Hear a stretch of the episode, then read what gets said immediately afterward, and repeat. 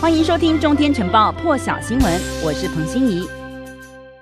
美国国防部长奥斯汀访问与乌克兰国防部长塔兰会面，为了讨论以九月初在华府宣布的美乌战略防卫架构为基础，增进美乌国防合作。奥斯汀要求俄罗斯结束对克里米亚的占领，停止在乌东延长战事。奥斯汀并且指责俄罗斯的扩张主义对于区域国家构成威胁。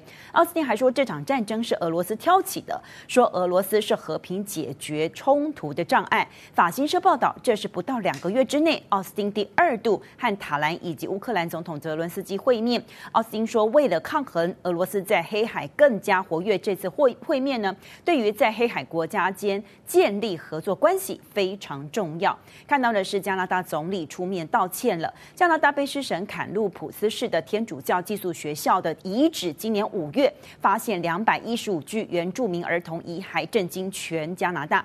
总理杜鲁多访问坎坎。坎路普斯的时候，对于没有尽快造造访当地致歉。那么，因为今年九月三十号呢是加拿大史上第一个国定的全国真相与和解日，杜鲁多当时呢没有回应原住民组织对他的邀请而走访当地，而是和他的家人一起度假，因此杜鲁多就受到强烈的批评。我们来看一下杜鲁多他出面道歉说些什么。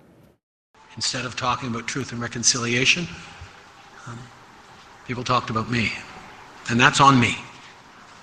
I take responsibility for that.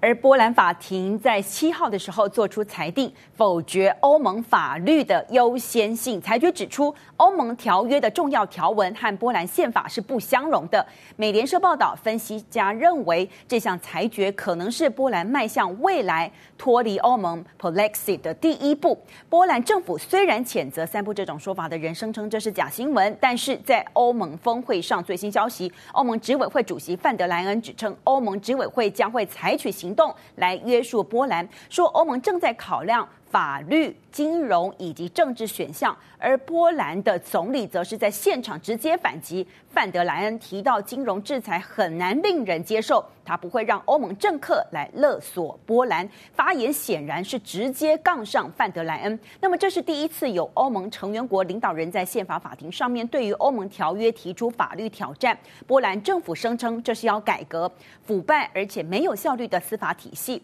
但是欧盟执委会则认为这种改变会侵蚀波兰民主体制的制衡力量。现在波兰和欧盟双方对峙越来越严重，欧盟执委会扬言扣押给波兰的几十亿欧元疫情复苏基金，现在会持续进行当中。我们先来听听看欧盟今天的最新说法。I am deeply concerned. This ruling calls into question the foundations of the European Union. It is a direct challenge to the unity of the European legal order. We cannot and we will not allow our common values to be put at risk. The Commission will act 路透报道，俄罗斯克里姆林宫表示，据传大陆测试极音速飞弹，北京这么做呢，没有违反国际义务，也没有对俄罗斯构成威胁。而美国先前也曾经这么做。克里姆林宫还说，大陆在国际义务的架构之下发展自身的武器系统。另外，克里姆林宫也声明，俄罗斯总统普丁这个月将不会亲自出席罗马举办的 G20 峰会，而是会以视讯的方式参加。同时，也指出普丁已经打电话给意大利。总理德拉吉告知两个人了，会商讨阿富汗情势以及双边议题。